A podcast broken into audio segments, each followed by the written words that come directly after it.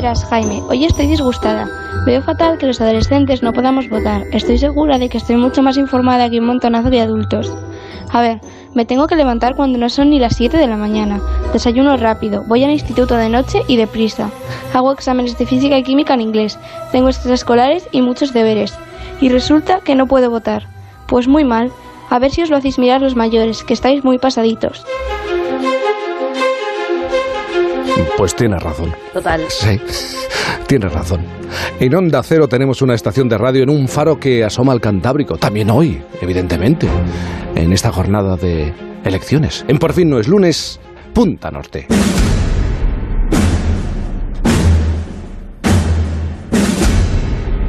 Espero que no esté tan reivindicativo Javier Cancho, Punta Norte con Javier Cancho. Javier, buenos días. Hola, Jaime, ¿cómo estáis? Saludos a todos. Muy Hola. bien. eh, Hola. Yo no sé, yo estoy bien, eh, pero es que he percibido un poco enfadada, ¿no? Está a Alicia esta mañana. ¿eh? Sí, cruzadísima. Parece que, que claro, y, y a mí me hace especial ilusión que los jóvenes tengan interés en, en esto de votar, pero intuyo que la historia de hoy, que esto viene porque la historia de hoy va de eso, del voto, ¿no? Sí. Ya nos contarás, Javier. Sí, antes de entrar en el detalle de, de esa historia, quiero contarte, Jaime, quiero contaros algo que me parece que está muy relacionado con ese que es el asunto del día. Y espero no incurrir en ese fenómeno tan de nuestro tiempo que es el ombliguismo, pero bueno, me parece que partiendo de una experiencia personal con la que sigo teniendo pesadillas, pues voy a poder llegar mejor al tuétano de la historia. El asunto al que me voy a referir ocurrió en una época, por desgracia, lejana, cuando yo era muy joven. Veréis, me emancipé con 25 años y aunque presumía de haberme emancipado en cuanto tenía ocasión, en realidad seguía yendo a comer en cuanto se presentaba la oportunidad a, a casa de mis padres. Y la oportunidad se me presentaba casi todos los días. Así que pensándolo con la perspectiva del tiempo, creo que el mayor reto de ese momento de mi emancipación fue el, el trato con la vecindad. En aquella época, Jaime, eh, ya trabajaba como periodista. Como periodista joven en aquella época sí era posible emanciparse más o menos. Y me emancipé en un piso antiguo con no muchos vecinos, aunque todos eran bastante mayores que yo. Y había, digamos, en, en la comunidad había dinámicas, había exigencias incluso, puede decirse así. Una de ellas era ir a las reuniones. Ahí si faltabas a, una de esas reuniones de vecinos. Los reproches de mis vecinas eran de severos a muy severos y además iban acompañados de interrogatorios exhaustivos. Aquellas señoras parecían haber aprendido técnicas de arrinconamiento en algún servicio de inteligencia. Eran durísimas y solían soltarme una, una inquietante cuestión que todavía se me aparece. Me preguntaban si no estaría tratando de aprovecharme de ellos. En ocasiones, he de decir que, que no fueron muchas, fueron algunas, eh, digamos que, que llegaba acompañado a casa y subía las escaleras, eh, pues ya sabiendo lo que iba a pasar.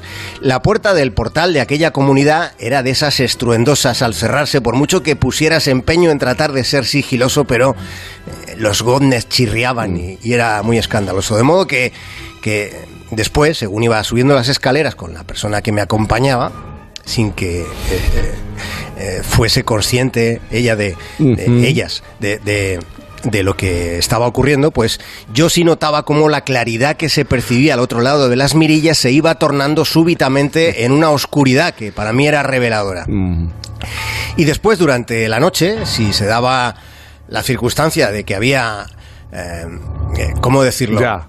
Pas- pasión, Sí. pues entonces, Jaime, al día siguiente, en cuanto me capturaban en la escalera de aquel inmueble de vecinos sin ascensor, en cuanto me atrapaban, empezaban las preguntas. ¿Qué habían sido esos ruidos? Me planteaban si había oído hablar de la decencia, si había pensado en los señores maridos de ellas y en lo que esos ruidos podían perturbarles. En fin, siendo todo esto difícil de llevar, Jaime, creo que no era lo más terrible. Es que estoy pensando, no puedo imaginarme algo más allá de este, de este hostigamiento, semejante hostigamiento. No me extraña que sigas. Es que, claro, ¿cómo no vas a tener pesadillas? Sí, ¿eh? ¿a, Lo a qué tipo? comprendéis. Sí, totalmente. Eh, pero hay algo más, porque ¿a qué tipo de situación te estás refiriendo, además de esta? Pues a los cubos de la basura. A los cubos de la Pero- basura. ¿Pero qué me estás diciendo? ¿Qué tenías que hacer con ellos? Bueno, todo parecía ideal. ¿eh? Eh, tenía trabajo, trabajaba Sí. en Onda Cero. Me había emancipado, tenía buenos amigos, seguía comiendo bien en casa de mis padres, vivía solo, estando de vez en cuando en buena compañía, pero tenía unas vecinas implacables, especialmente implacables con los cubos de la basura. Y en aquel oscuro cuarto de contadores había dos cubos a falta de uno. Estaba el amarillo de los envases y luego el de la tapa naranja. Dentro de ese de la tapa naranja, eh, disculpadme que Sí. Había escenarios espeluznantes, sobre todo para el olfato. Aquellos señores tan mayores de, de pensiones tan exiguas se negaban a contratar a alguien que limpiase por dentro aquellos cubos de la basura de la comunidad. De modo que cada semana le tocaba hacerlo a uno de los vecinos, cada semana a uno. Y ya, ya he mencionado que no éramos demasiados vecinos. Sí. Y no quiero exagerar, pero cuando me tocaba limpiarlos a mí, nada era suficiente para aquellas señoras.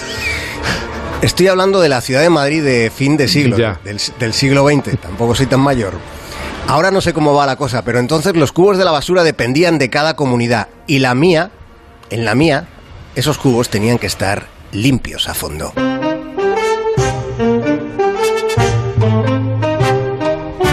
Os aseguro que en más de una ocasión me dieron arcadas tratando de eliminar con la fregona el, el líquido derramado de alguna de aquellas bolsas de basura.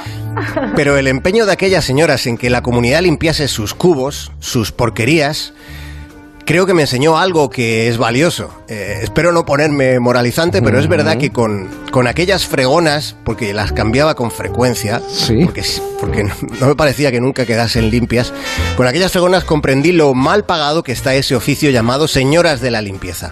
Y no se trata solo de que el lenguaje que empleamos sea machista, siga siéndolo, es que ellas siguen limpiando muchísimo más que nosotros. Bueno, ellas suelen hacer más que nosotros de todo, ¿eh?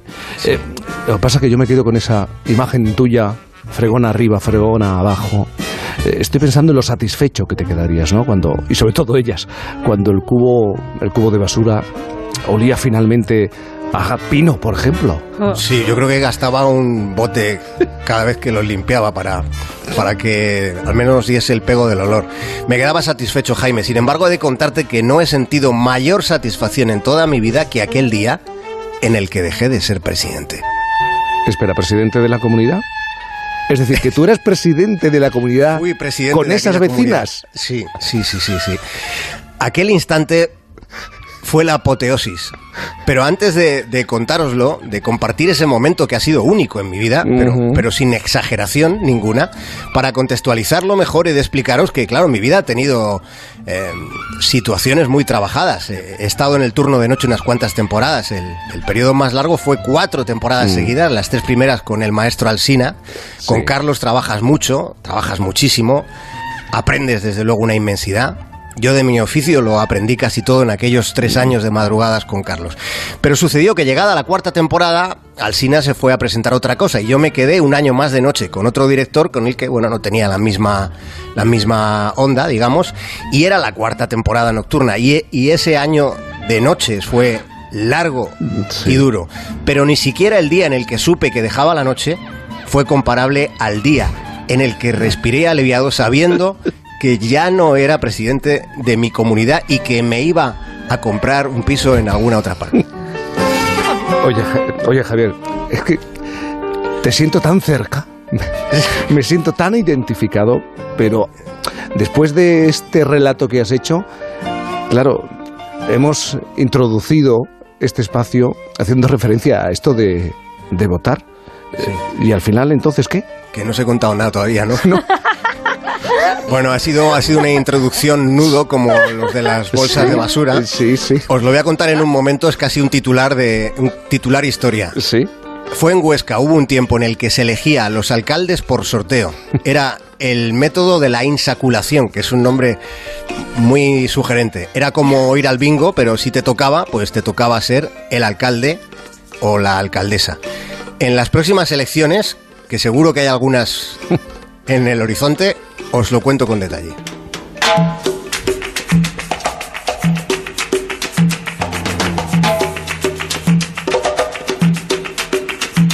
Te has acercado tanto a la realidad de este país, Javier. Las comunidades de vecinos. Vecinos y vecinas.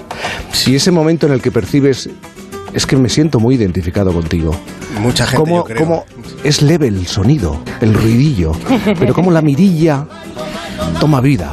¿eh?